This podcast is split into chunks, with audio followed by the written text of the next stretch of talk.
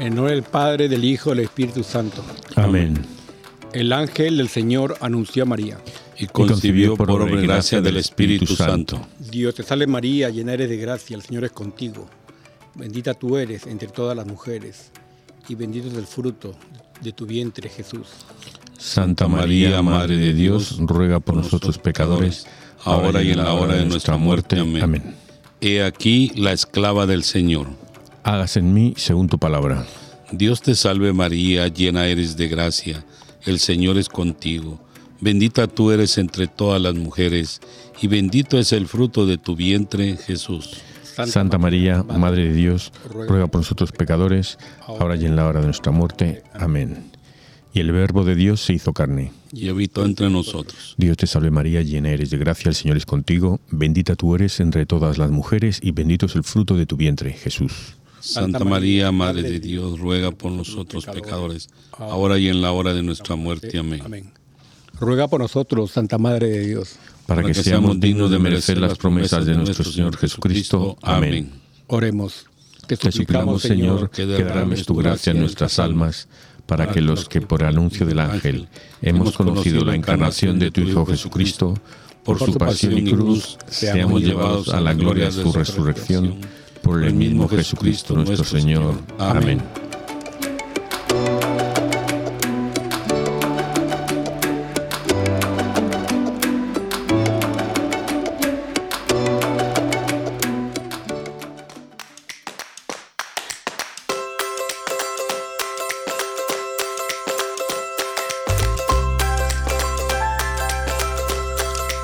Bienvenidos todos a Arrepentidos, Conversos, Testigos, un programa católico sobre Pedros, Mansuetos, Restitutas, pantagatos y otros pecadores empedernidos.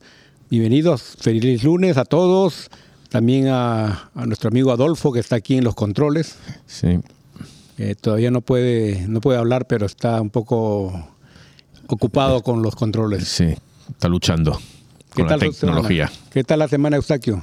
pues gracias a Dios que le podemos pedir. Fue un día maravilloso, todos estos días pasados, a pesar de las lluvias, pero, pero qué bueno, de todo necesita la tierra, necesita de lluvia, de nieve, de sol y de frío. Qué bueno estar aquí con ustedes. Bienvenidos todos y a todos nuestros oyentes. Que Dios los bendiga por estar escuchándonos siempre. Y Pablo, ¿cómo estamos? Pues muy bien, gracias. Y aquí en la semana del ayuno y la oración, pues como empezó el sábado pasado, el 1 de octubre, y ya nuestro amigo Eustaquio nos trajo unas pupusas allí enormes, pues ya tenemos que orar el doble ya que la, el ayuno se nos ha caído ya de él. ¿Verdad, no? Pero bueno, es muy difícil rechazar las, las pupusas. ¿no? Sí, no, no, Nos pudieron rechazar. No, no, no, es, es, un pecado rechazarla. Vamos. Y los saluda su servidor Jacobo. Eh, saludos a todos, eh, a los amigos de Radio Querigma y demás emisoras que nos invitan a sus hogares. Abrazos, besos, oraciones a todos y por todos. Saludos especiales a Jesús Borja, Francisco Salvador Gómez Caña, Francisca Reyes Nogueda, Francisco López y Francisca Reyes. Hay bastantes Franciscos aquí en, estos. Sí, ¿por qué será? ¿Por qué será? Todos los paquitos y paquitas.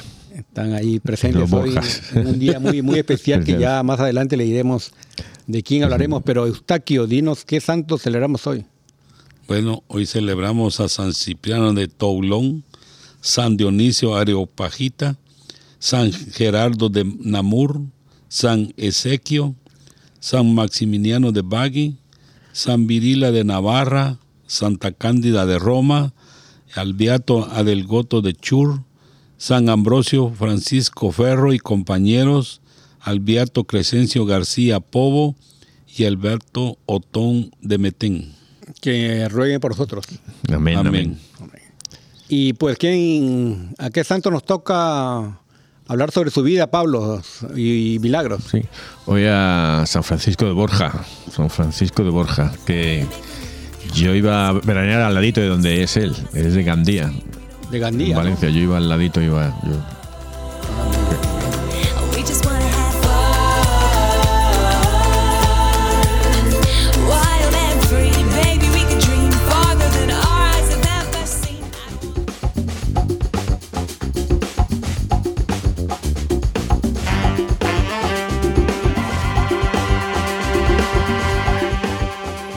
Hoy día hablaremos de San Francisco de Borja y queremos también aprovechar que hace unos días celebramos a la doctora de la iglesia, Santa Teresa del Niño Jesús. Y también eh, hace poco también a la vida de, bueno, una celebración por los ángeles custodios.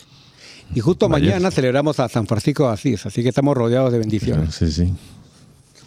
Y pues eh, San Francisco Borja, él nació en Gandía, como dice nuestro amigo Pablo, eh, en Valencia, eh, allá en España.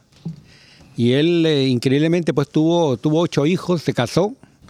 Bueno, Eh, se casó primero y luego tuvo los ocho hijos. Exacto, no, no, eso sí, exacto. Para que no los, los amigos que nos escuchan no se animen a hacerlo. a hacerlo. Antes, antes de tiempo. Es más, yo no estuve ahí, pero estoy seguro que la que los tuvo fue su mujer, estoy seguro. ¿eh?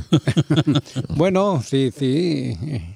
Y pues eh, realmente eh, lo que movió, lo movió a él, eh, movió su vida, es una su decisión de dejar todos los bienes terrenales, todos los honores.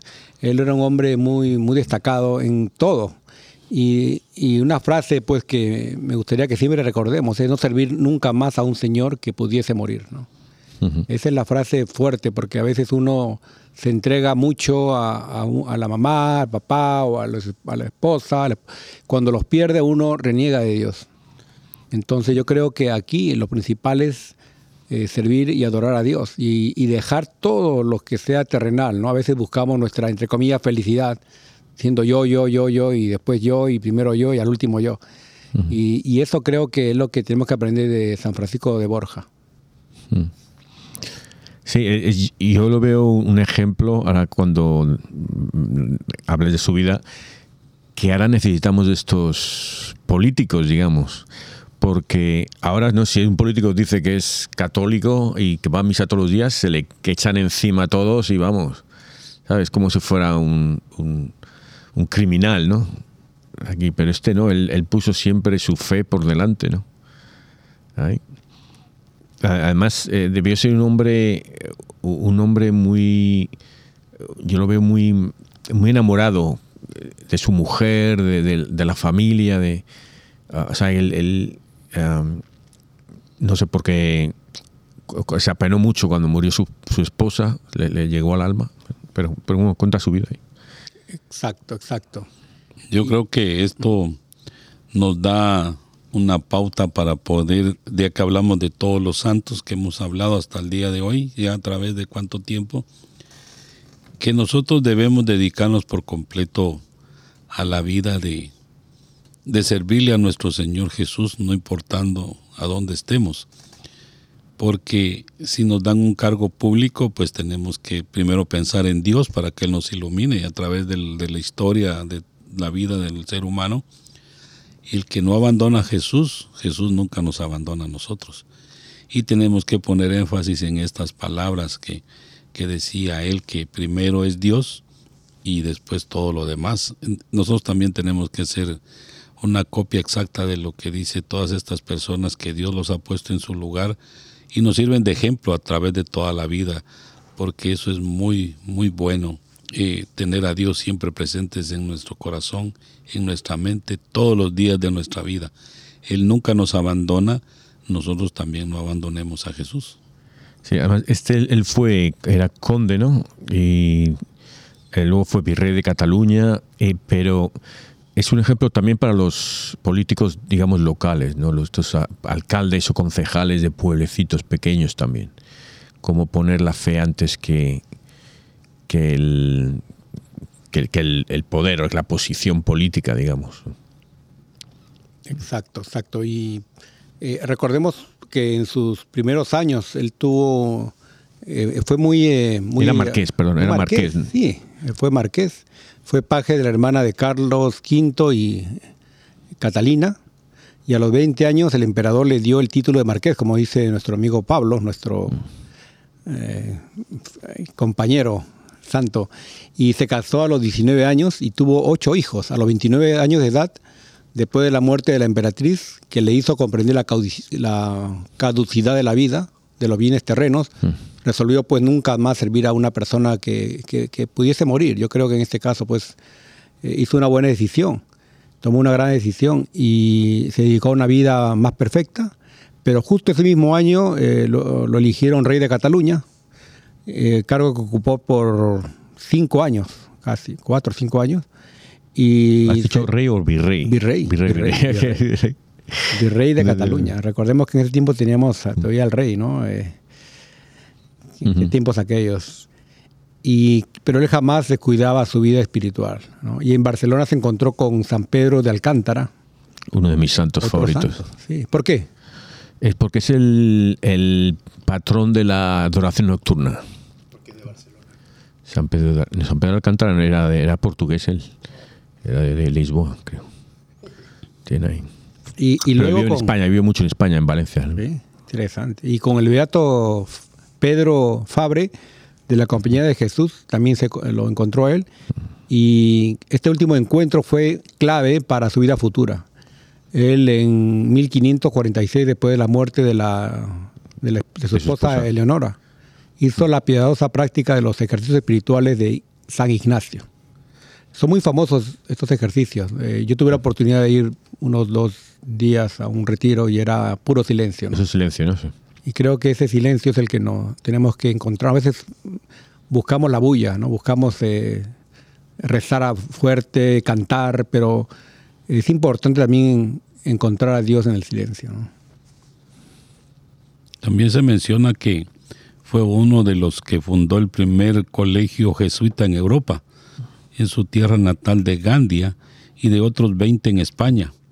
Imagínense cuánta eh, Dios cómo fue generoso con él, que lo hizo, eh, porque los jesuitas se tiene entendido que son los sacerdotes más inteligentes que hay, la orden de ellos.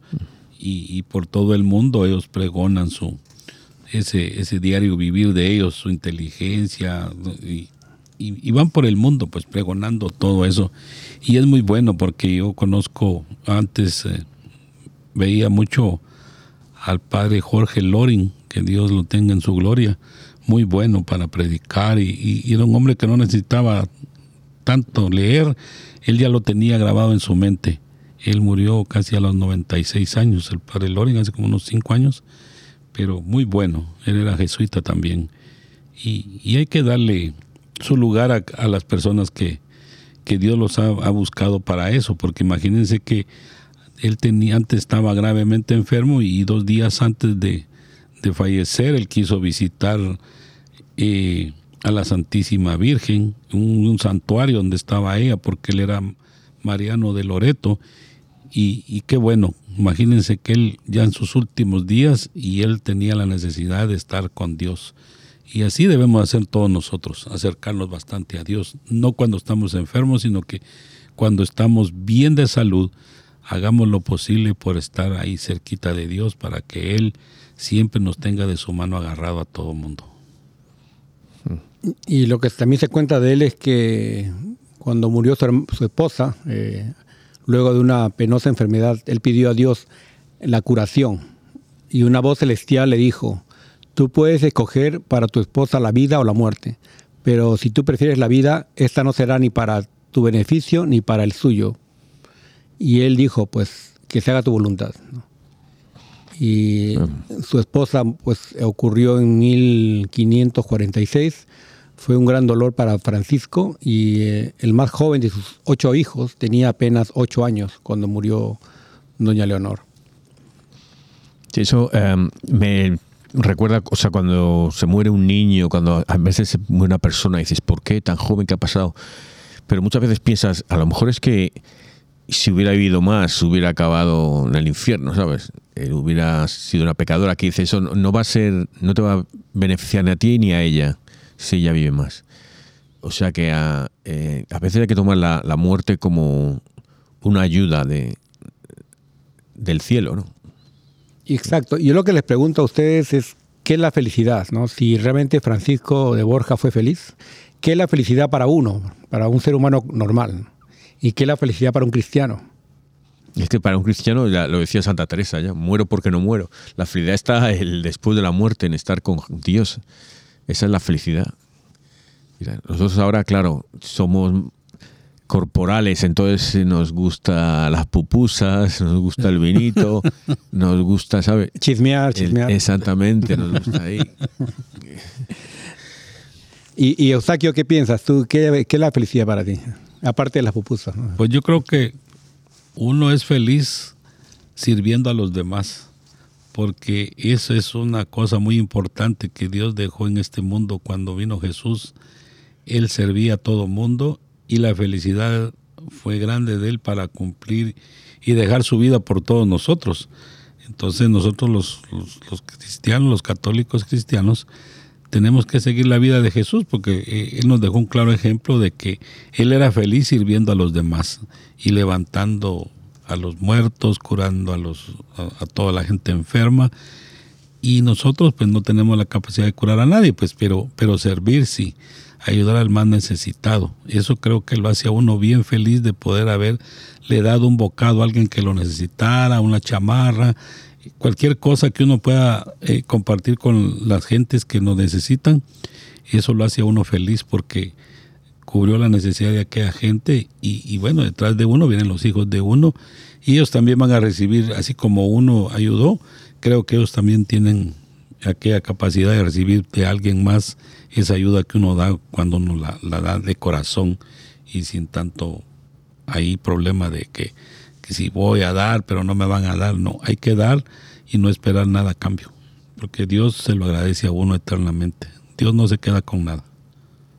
Es como una locura, ¿no? Esta vez seguir a Cristo, creo, porque para los ojos del mundo, este, en este caso Francisco de Borja, él eh, cerró las puertas a, los honores y títulos mundanos, pero se le abrieron también las puertas de dignidades eclesiásticas. Y Carlos V lo propuso como cardenal, pero Francisco renunció y para que la renuncia fuera inapelable hizo los votos simples de los profesos de la Compañía de Jesús, que son los jesuitas, uno de los cuales prohíbe precisamente la aceptación de cualquier dignidad eclesiástica. O sea, a veces uno se deja apabullar por los, por los grandes honores, ¿no? Y en este caso, eh, la locura para el mundo, ¿no? Eh, lo que el mundo dice, que cómo es posible, ¿no? Que renuncies a ese cargo importante, la fama, la fortuna, ¿no? Pero él era feliz. eh, yo creo que así como Francisco de Asís y Teresa de Jesús, Pablo mismo, o los mismos apóstoles que murieron, cruelmente murieron, ¿no? Eh, predicando a Dios. Yo creo que la felicidad es esta, ¿no? Eh, servir a Cristo y renunciar a todo. A mí también me llamaba esto la atención de que, o sea, pudo ser marqués, virrey, lo ha tenido todo, sirvió a la, a la hermana del rey, la emperatriz, y no, al final él no, no le... eh, es difícil porque ahora no- nosotros lo vemos desde fuera y podemos decir, no, si yo estuviera en esa posición, yo sería también, sería muy religioso, muy espiritual. Pero no, cuando te son arenas movedizas, te vas, empiezas a, a- a hundirte en riquezas, en noblezas, en, y a ver quién te saca de ahí. ¿no? Entonces, este tuvo la entereza desde el principio de, de De renunciar a todo eso. Sí, Sí. O sea, él, él lo, lo hizo, pero nunca perdió su espiritualidad. Y llegó un momento en que dijo, no, esto, yo voy a lo que vale, ¿sabes? Y, y, tampoco, yo digo, tampoco tienes por qué, hombre, si todos queremos ser felices, la, constitución de Estados Unidos dice que tenemos el derecho a, la felicidad o no sé qué, a la búsqueda de la felicidad no sé qué, pero no, o sea, el que no seas feliz no quiere decir que no lo vayas a hacer. La felicidad real está en el cielo. Entonces, entonces tienes que ir al cielo. Y eso está el sufrimiento. ¿Era Jesús feliz en su pasión? Ah, Sabes, él eh, hay que sufrir. Y no, no creo que muchos seamos felices sufriendo. Sufrir con alegría, ¿no? Porque eh, tú crees que un cristiano puede ser un cristiano, un católico triste, o sea, Sí, y los han ido al, al martirio felices, eso sí. Sí, sí, pero, pero la felicidad no es que, ah, me van a hacer. No, la felicidad está, estoy feliz porque voy a llegar al cielo. ¿Sabes? O sea que eh, yo no, a veces no. Tú, por ejemplo, tú cuidas a, a una persona que se va a morir, me imagino. Tú vas a estar feliz, ah, estoy cuidando a una persona que se va a morir, voy al cielo porque estoy cuidando. No, no estás feliz porque se va a morir el otro. ¿Sabes? No estás feliz estás infeliz. digo yo. ¿Estás triste? Estás triste, pero yo, pero, claro, pero triste, alegre, feliz, infeliz, ¿sabes? No sé. Para un Pues, católico. eh, triste y a- feliz. A, mí me sorprendió cuando en un funeral yo fui y el, el padre dijo, eh, todo el mundo estaba con la cara larga, ¿no? Triste, ¿no? Y dijo, alégrense, dice. Y dijo, ¿cómo, cómo es posible que diga alégrense, no? Si todo tan... Alégrense, dice, ¿no? Entonces eh, comenzó con esa frase, porque realmente nosotros, como decía Pablo, ¿no? Estamos mirando más allá. La muerte no acaba aquí, ¿no? En la tierra, es el sufrimiento que acaba. Y muchos ateos también culpan a Dios. Dice, ¿por qué Dios no interviene? Que tantos niños que mueren, tantas guerras, tanta, tanto odio, ¿no? ¿Por qué Dios no interviene? Y esa es la culpa, es, es- culpan a Dios de todo, pero yo digo, Dios te creó a ti, con manos, pies, inteligencia, para que tú puedas cambiar, ¿no? Nos dio el libre albedrío. Dicen, ¿por qué Dios eh, puso el árbol de la vida a Adán y Eva? No lo hubiera puesto, no lo hubiera puesto invisible, ya no, no comían de, la, de la manzana prohibida. ¿Por qué? Porque yo creo que Dios no creó robots, ¿no? Dios creó seres humanos con capacidad de decidir y en la hora del juicio final pues no vamos a estar culpando a medio mundo, ¿no? Cuando estemos frente a la corte celestial. No, es que, que Adolfo me miró mal o no, no, nadie me quería, ¿no? Uno no puede tener excusas ahí, uno tiene que aceptar, ahora en la tierra, los que estamos todavía vivos aquí en esta tierra tenemos que, que pues eh, reconocer los pecados, aceptar, porque en la corte celestial creo que las excusas Eh, eh, Eso es lo primero. No hay, no hay excusas. Dices, hay, que reconocer los pecados, pero es que a veces no, no nos damos cuenta de que estamos pecando. Llevamos décadas. Y luego cuando das cuenta, oye, si esto es un pecado, y yo llevo ahí, ah, ¿sabes? Yo que sé, viendo películas de, de terror, ¿sabes? Y, y las disfruto y tal. Y, ¿sabes? No, no, un ejemplo tonto, pero eh, eh, pecados de pereza, por ejemplo, que a veces viendo mucha televisión, mucho Netflix, lo que digo yo el ejemplo ahora, o mucho fútbol, o mucho o muchos eh, programas de tonterías que horas que podías haber estado rezando, habéis podido, estar haciendo voluntariado con gente humilde, o sea, lo podías haber hecho hecho algo con ello y no has hecho nada. Exacto. Y, Y- y usar el- el- el, eh, las adversidades, los desafíos como una oportunidad. ¿no? En este caso, la muerte de, de la esposa de, de Francisco Borja ¿no? fue una oportunidad para él para entregarse más a Dios, no para renegar de Dios. ¿no? Yo creo que todo lo tenemos que ver de una manera positiva y, y la misma palabra de Dios le va enseñando a uno cuando uno va descubriendo la realidad, las entrañas de, la, de las Sagradas Escrituras, le va enseñando a uno en su mente a, superar ese momento de- del paso de una puerta, que es la vida, y se muere y nadie sabe qué pasa con el alma, pero se supone que es un, es un umbral de una puerta que uno cruza con su alma para el otro lado. Y eso lo debe de llenar a uno de alegría, que se va uno para el otro lado según haya uno vivido su vida, porque acuérdense que está el libro de la vida y, depende de lo que uno ha hecho en vida.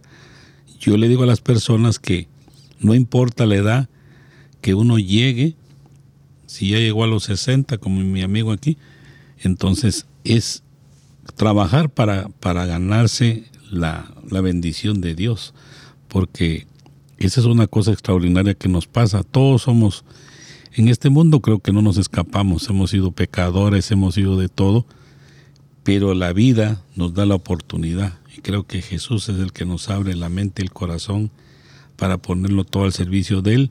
Y eso nos va a beneficiar a la hora de la muerte, pasar ese umbral y ganarse esa felicidad eterna que, tanto debe uno de luchar por ello y, y todos los días para hacer el bien y no darle vuelta atrás a la, a la vida, verlo de atrás, sino que empezar aquí a caminar en bien y lo más derecho que uno pueda, sin llevar resbalones en la carretera, sino que ir derechito a pesar de tanta adversidad. Porque el Señor está con uno todos los días de la vida. Y uno tiene que ponerse a pensar que esa felicidad que tanto anhela el ser humano no está aquí en este mundo. Está del otro lado del umbral de esa puerta cuando uno pasa, que deja este mundo y pasa a la otra vida.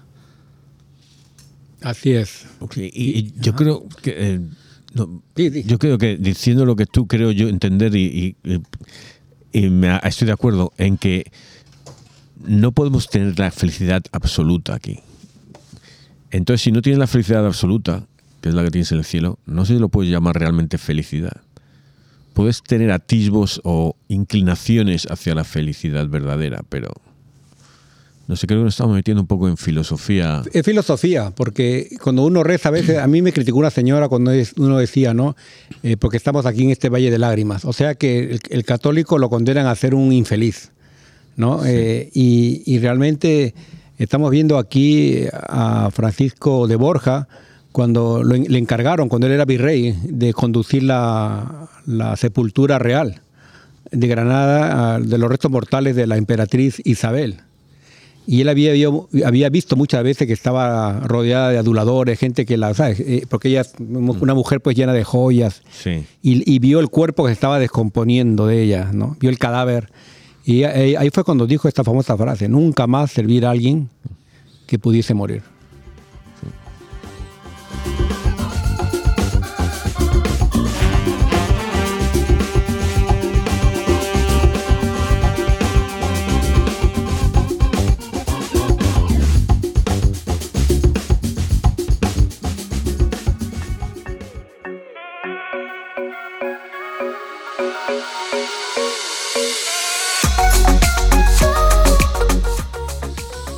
Lectura de la carta a los Gálatas.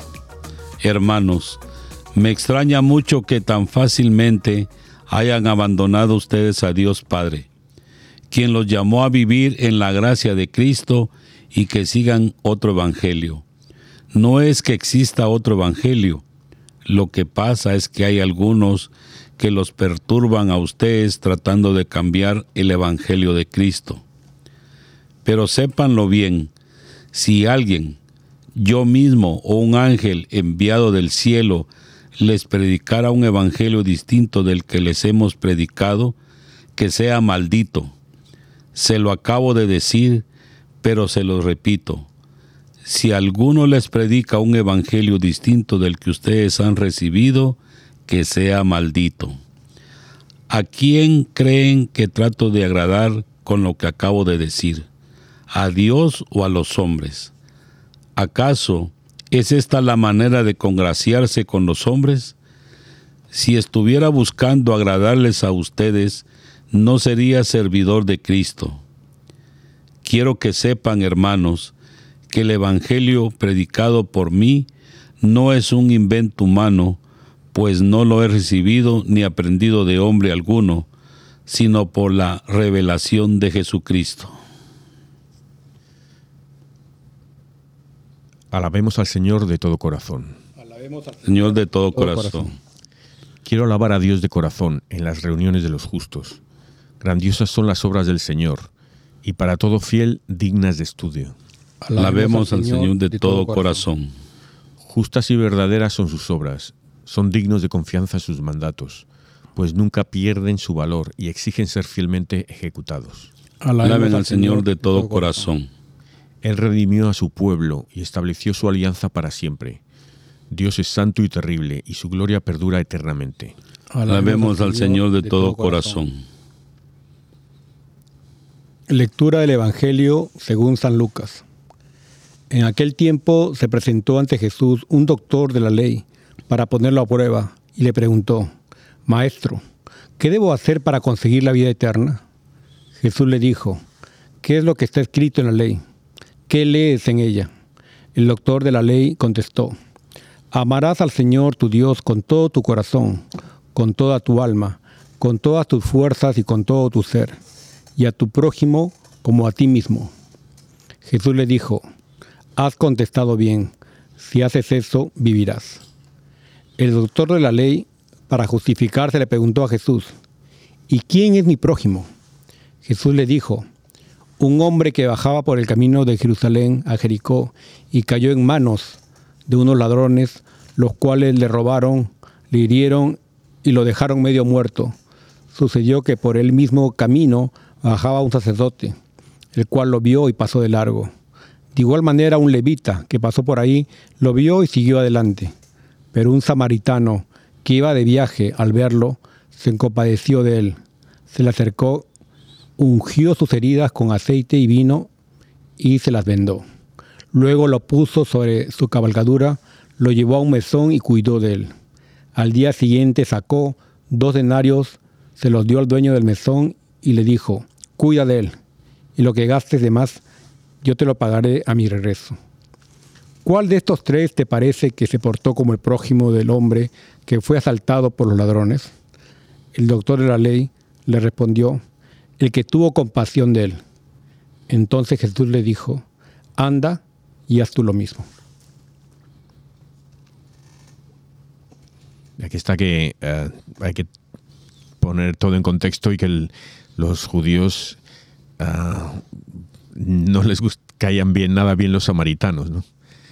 Entonces eh, poner- comparar a un samaritano con un sacerdote con un levita Es como hablar ahora de un musulmán, se podría decir.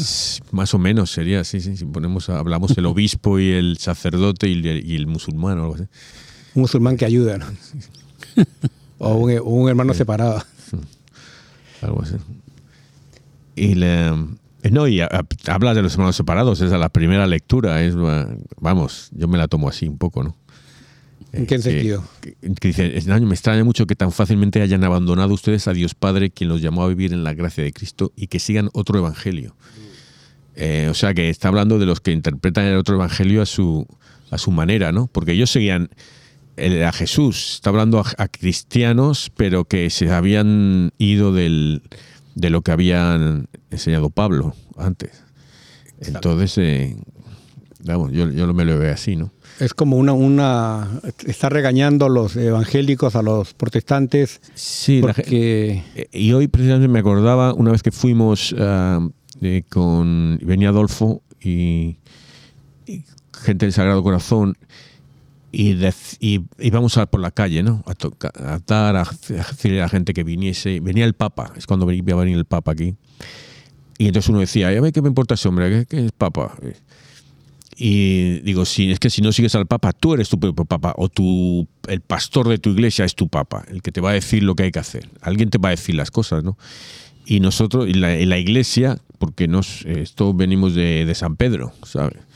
No venimos de algunas como otras iglesias, vienen de fulanito, fulanita que estuvieron en un sueño, que se, se separaron por cualquier cosa, ¿sabes?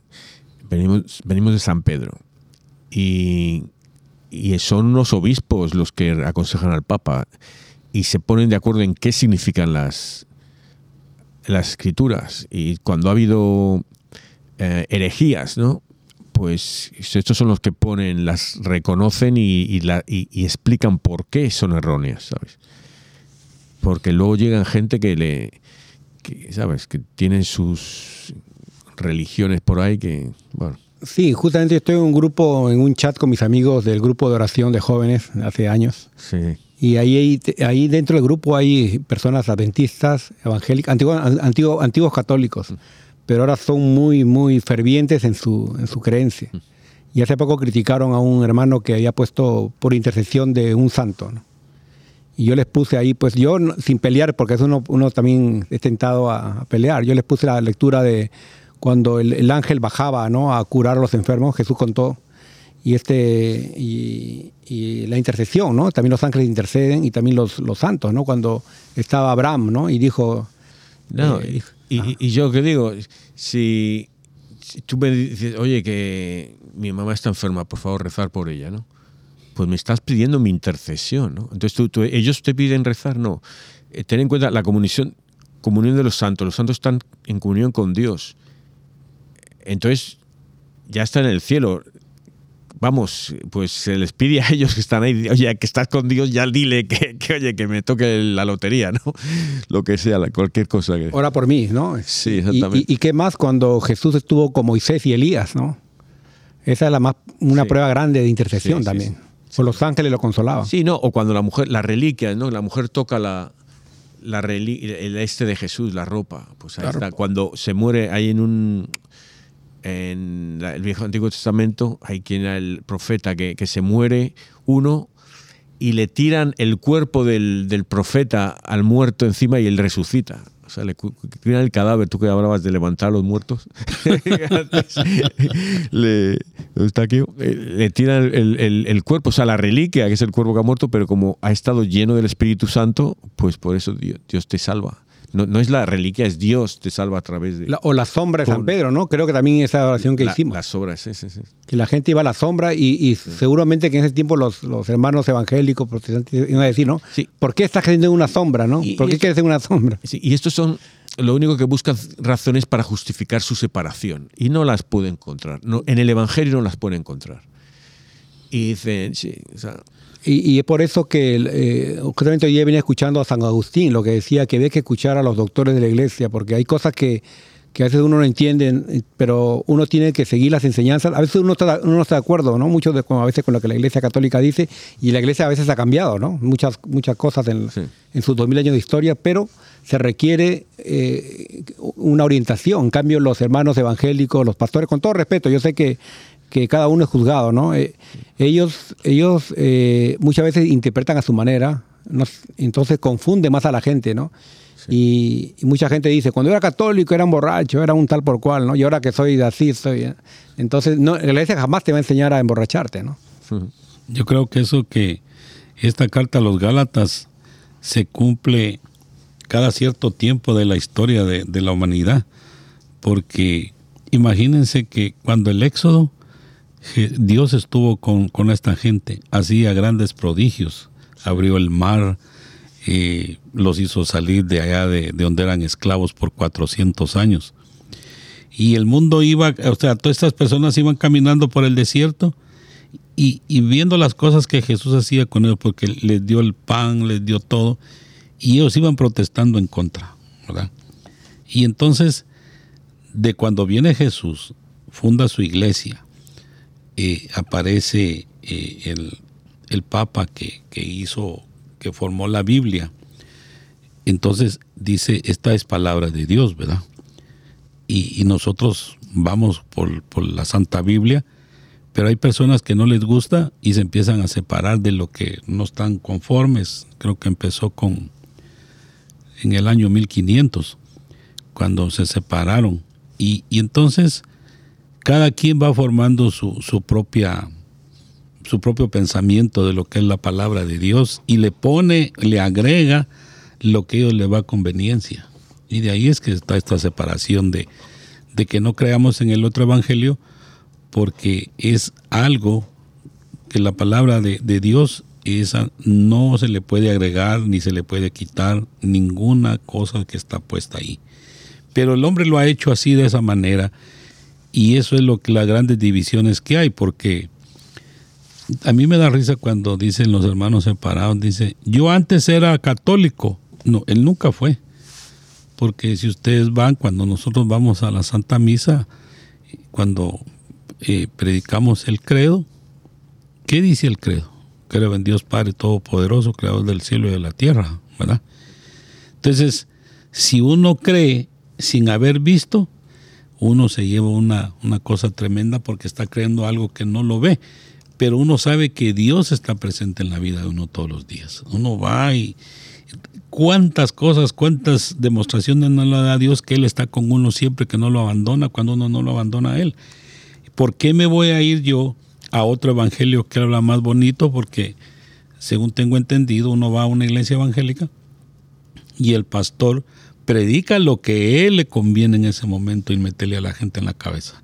Y la gente, ay, tan bonito que predicó el hermano. Pero no les dice la verdad. Porque muchos sacerdotes tienen ese don de predicar muy bueno y sus homilías le llegan a uno el corazón. Yo resumo que habemos a veces 250 personas, 300 en una iglesia y la homilía de los sacerdotes cuando ellos se ponen bien con, con Jesús y, y el Espíritu Santo se derrama sobre ellos, a todos particular nos cae el, la, la homilía.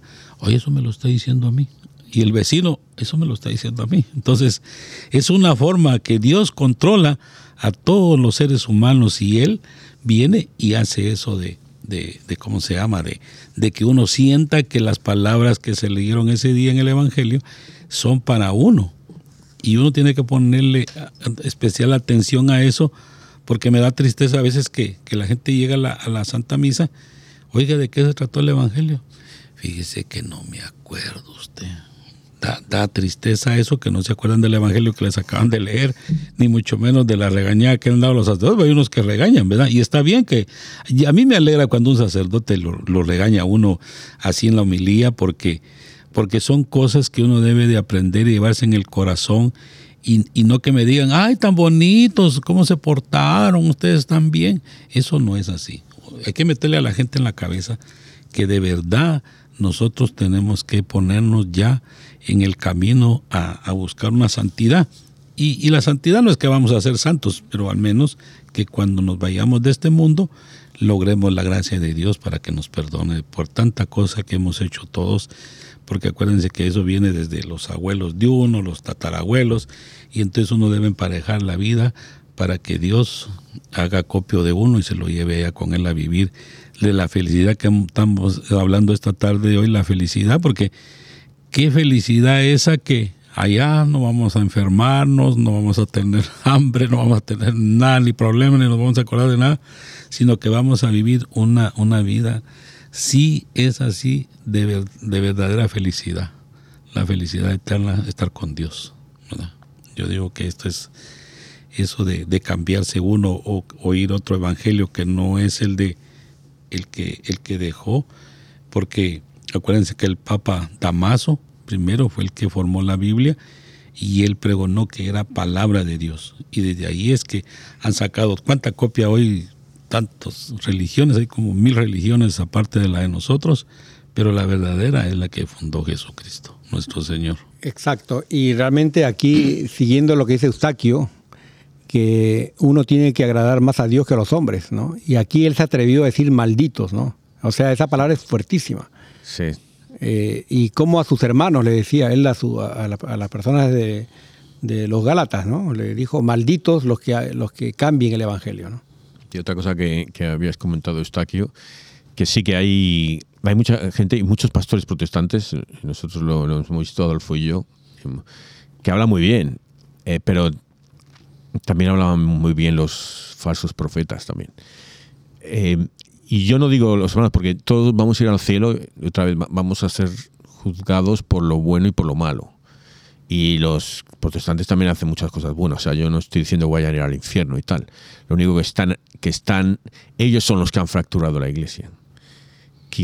Y digo, ah, sí, es que la, la iglesia católica hizo cosas malas. Sí, hizo cosas malas. La iglesia católica, todos los cristianos. No solo la iglesia católica, todos los cristianos hacemos, somos pecadores, ¿sabes? El, entonces, romper la, lo que decía también, lo que decía Eustaquio, que que decía el, el credo, también se dice creo en una, una santa católica apostólica, en una iglesia santa católica apostólica, o sea que en una, no en cinco mil y pico que hay ahora, o seis mil, o yo qué sé cuántas, ¿sabes? Eh, pero bueno, eso... Antes era, bueno, romana decían, ¿no? Y también está la otra, la, la ortodoxa, pero eso sería un tema aparte, ¿no? Hablar Sí. de- Sí, no, no, no, y además hay, mu- este es el, sí, no, no, y están los, somos como 23, ¿no? Ritos católicos, somos 23 ritos, no, no, no uno solo, o sea. Eh, y, pero bueno, creo que también eh, se nos está es- yendo el evangelio, ¿no? Lo de la palabra, la parábola del, eh, ¿cómo se llama esta parábola? buen samaritano. El buen samaritano, el buen samaritano, sí. El- eso, ¿no? Que y- cuántas veces hemos sido el sacerdote o el levita pasar y con, con los con los mendigos Son sobre los todo, ¿no? necesitados, sí. Sí, Les vemos ahí en el, en el semáforo pidiendo y miramos a otro lado. No, o alguien que está, está moribundo, ¿no? Yo mismo me, me critico que he querido ver a un, a una, a un cuñado, de, bueno, casado con una prima, eh, quería verlo porque estaba agonizando y nunca lo vi. Después fui, al- fui al funeral y dije, ¿por qué no lo vi? ¿no? Entonces, yo creo que uno no tiene que esperar a, a la muerte. A veces la, la muerte es lo que más reúne a la gente y no, no la vida. Uno la- se ve, la- se ve con los amigos en la... La- Las bodas y los entierros. Exacto. Los entierros.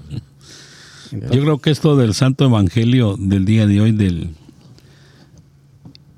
se, se puede resumir en, en este asunto. Yo lo veo así. Todos podemos ser un buen samaritano. Vean cuánta calamidad hay en el mundo hoy, guerras por todos lados, inundaciones, enfermos a morir de cáncer, enfermos de tanta cosa. Como no podemos llevar esa ayuda uno por uno, como hizo este buen samaritano que lo recogió y lo llevó y, lo atendió, tenemos que recordar que la oración que nosotros tenemos es la más poderosa de todos.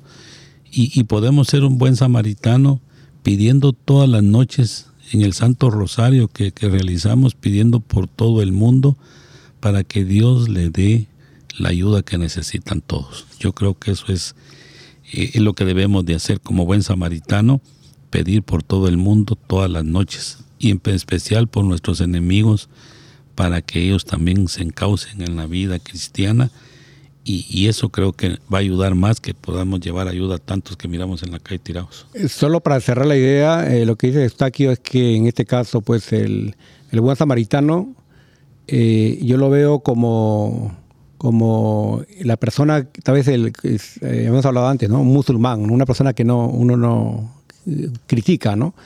Y, y realmente ahora, ¿qué haríamos nosotros, los ateos sobre todo, al ateo que nos escucha ahorita? ¿Qué le diría yo?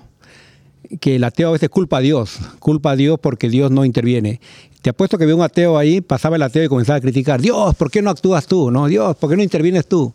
¿Por qué dejaste que lo atacaran a ese pobre hombre? ¿no? ¿Por qué dejaste que lo robaran? En lugar de, de criticar, ¿por qué no, no actúas? Yo creo que en este caso el samaritano hizo la labor que muchos ateos, que espero que nos estén escuchando en este momento, eh, y se, se encomienden a San Ateo, que es un santo que lo mencionamos aquí. Sí, sí, hay muchos escuchando, muchos, eh, mi- millones. Pero para cerrar les puedo decir que, que los ateos no existen, porque un ateo se supone que no cree en Dios, ¿va? Y es el que más critica, que por qué no está aquí, que por qué Dios no El está- ateo es inconforme, El, el ateo es, inconforme. es una persona que no, no, no, no juega la palabra de ateo con lo que dicen, porque todo el tiempo están criticando, criticando a Dios y entonces ellos, eh, Pero- pero ellos se dan cuenta que Dios existe. ¿Prefieres a un tibio o a un ateo, Eustaquio? No, pues sí, hay que, como les digo a un principio, hay que pedir por todo el mundo porque eh, eh, la verdad es que hasta que no nos encauzamos de verdad en la vida de Jesús, no podemos decir nosotros si somos tibios o somos ateos, porque a veces el, el tibio habla lo que no es y el ateo mucho peor. Entonces hay que pedir por esta gente también, hay que para que Dios le dé la capacidad de cambiar su mente y, y- y dirigirse completamente a Jesús, porque ahí nos está esperando todos los días Él para que vayamos a buscarlo y le digamos y le pidamos, porque si sabemos tocar la puerta y sabemos pedir, Él nos va a dar lo que nosotros queremos. Yo quiero decir que hay mucho ateo que hace trabajos de misericordia. No que pero es misericordia. Pero estoy con Eustaquio de que un ateo, mi definición de un ateo es una palabra, una persona que no deja de hablar de Dios. Pues siempre están hablando de Dios y que no, por qué no existe y por qué no tal y por qué no cual. Eh, y lo- pero yo lo que quiero decir también es que hablando de las lecturas y de San Francisco de Borja, es que yo creo que le van al pelo. ¿eh? O sea, hablan de él cómo no se deja engañar por, por el mundo, eh, por las riquezas, por la nobleza, por el puesto, el poder, y que es otra forma de hacer un cambiar el evangelio. Y, y cómo luego él se va con los samaritanos, no, no es con los, se queda con los malos sacerdotes ni eso.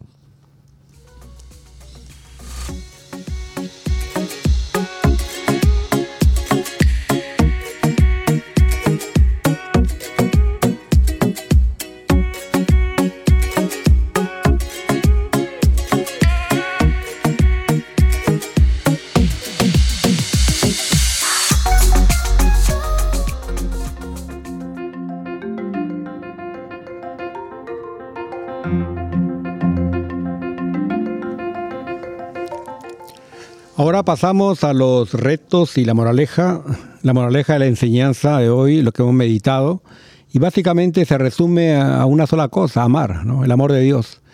Eh, un amor de Dios que no tiene límites y aprender de San Francisco de Borja, dejar todo. esas alabanzas de los seres humanos cuando te dicen, uy, qué grande eres, qué bonito, qué bonita eres, ¿no? Eres un santo. Entonces, eh, yo creo que aquí tenemos que aprender, ¿no? Y ser tan claros como Pablo, ¿no? De hablar de malditos aquellos que quieren cambiar, ¿no? El Evangelio. Y, realmente, y alabar a Dios, ¿no? En el Salmo vimos el- la alabanza a un Dios terrible. Eh, El Dios, nuestro Dios tampoco es un Dios de amor, pero es un Dios también terrible, porque cuando uno eh, comete errores, también uno tiene que pagarlos. Y mejor pagarlos ahora en la tierra que, que, pues, que nos cuestionen allá en la corte celestial. Con misericordia de Jesús, la misericordia. Misericordia, por favor. Así es que, eterna. ¿Qué retos tienes, Pablo? Bueno, pues yo eso, esta semana es la semana del ayuno y de la oración, pues toda la gente que, pues sobre todo especialmente vosotros tres, que comáis poquito, no, que la gente que haga un poco de sacrificio en la, en la comida y que rece más, que rece el doble de lo que reza normalmente. Rezas una horita, el triple mejor. Dos no, el doble, pues está bien. El, tú, el doble para ti son 10 minutos más, o sea que ¿Verdad? tampoco te... Bueno, ya lo decían aquí los compañeros, yo digo que el parte del ayuno no es solo de evitarse de las comidas, sino que también dejar de ver un poco de televisión, de esa que solo mete cosas que, que son malas para el ser humano. Yo conozco muchas personas que se pasan toda la noche viendo novelas y, y no hacen un rezo. Yo invito a varias personas, mire, vamos a rezar, hay un rezo por allá. No, dices que estoy, estoy cansada.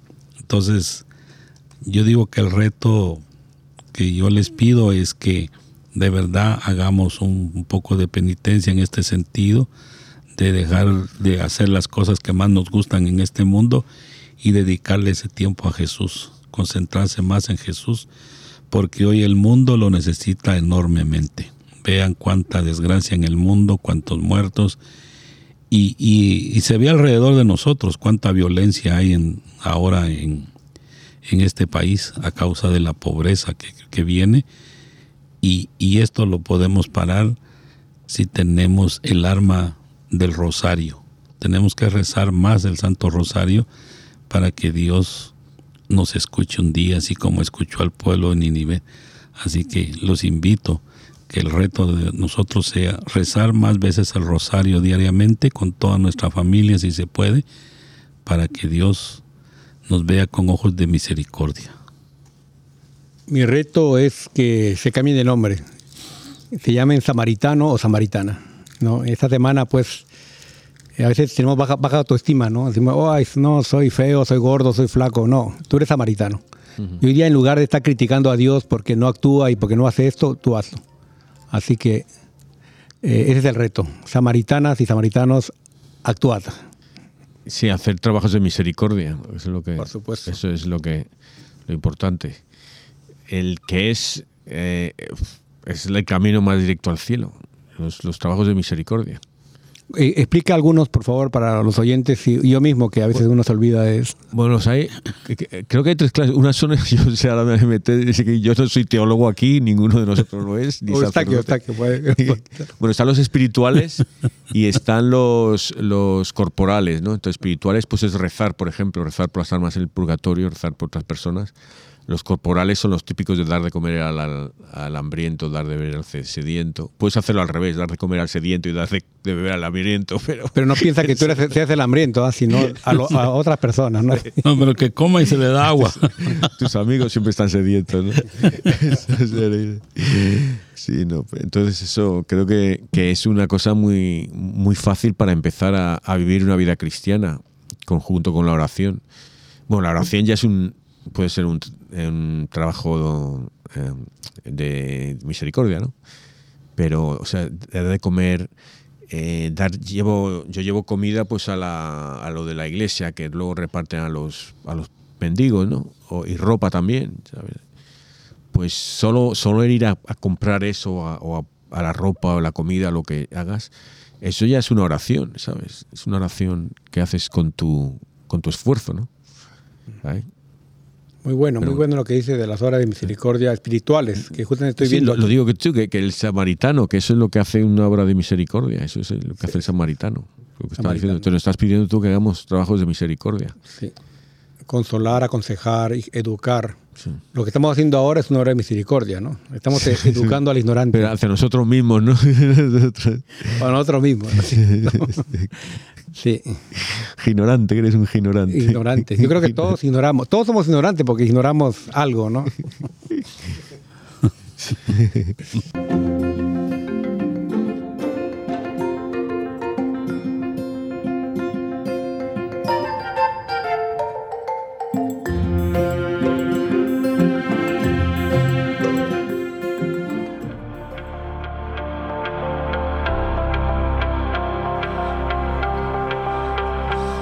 Oración a San Francisco Borja. Admirable San Francisco de Borja, grande en la tierra, pero mucho mayor en el cielo por tus admirables virtudes. Ejemplo de príncipes y señores, guía de sacerdotes, modelo de religiosos y prelados, celosísimo del bien de las almas, que has merecido del Señor gracia especial para librar de las enfermedades a tus devotos conservarles el honor y hacer que recobren la buena fama para apaciguar discordias, aplacar terremotos y librar de sus estragos a tantos pueblos que os invocan por protector y patrono. Alcánzame del Señor buen uso de las riquezas, paciencia en las adversidades, desprecio de las pompas y vanidades del mundo, la salud y el bienestar del cuerpo que convenga para mi salvación y sobre todo imitación perfecta de tus virtudes, para gozar contigo de la presencia de Dios en el cielo por los siglos de los, si- de los siglos sin fin. Amén. Amén. Amén. Padre, Padre eterno, eterno, Yo te ofrezco la preciosísima sangre de tu divino Hijo Jesús, en unión con las misas celebradas hoy en día a través del mundo, por todas las benditas ánimas del purgatorio. Sagrado Corazón de Jesús, Ten piedad de nosotros. Corazón Inmaculado de María, Rogad por nosotros. San José, Ruega por nosotros. San Pedro, Ruega por San nosotros. Jacobo, Ruega por nosotros. Santiago Apóstol, Ruega por nosotros. San Marcos, Ruega por San nosotros. Francisco de Asís, Ruega por nosotros. Santa Clara, Ruega por San nosotros. Vicente de Paul, Ruega por nosotros. San Bienvenido Escotiboli, Ruega por nosotros. Beato Álvaro de Córdoba, Ruega por San nosotros. Mario, Ruega por San nosotros. Bonfilio, Ruega por Santa nosotros. Restituta, Ruega por San nosotros. Pantagato, Ruega por nosotros. San Mansueto de Bruci, Ruega por nosotros. San Berejisto de Andaje, Ruega por Santa nosotros. Rogata, Ruega por San nosotros. Flananio, Ruega por nosotros. Beato Carlo Acutis, Ruega por nosotros. San Pedro Canicio, Ruega por nosotros. Santa Faustina, Ruega por nosotros. San Varo de Egipto, Ruega por nosotros. San Varo, Ruega por nosotros. San Ateo, Ruega por nosotros. San Adolfo, Ruega por San nosotros. Ursinio de Chur, Ruega por nosotros. San Eustaquio, Ruega por nosotros. San Mario Obispo, Ruega por nosotros. San Garciano de Tours, Ruega por nosotros. San Beato de Cerqueto, Ruega por nosotros. San Jacobo, Ruega por nosotros. Ángeles Custodios, Ruega por nosotros. Beata Ángela María Truscoaza, Ruega por nosotros. San Francisco Borja, Ruega por nosotros. en nombre del Padre, del Hijo y del Espíritu Santo. Amén.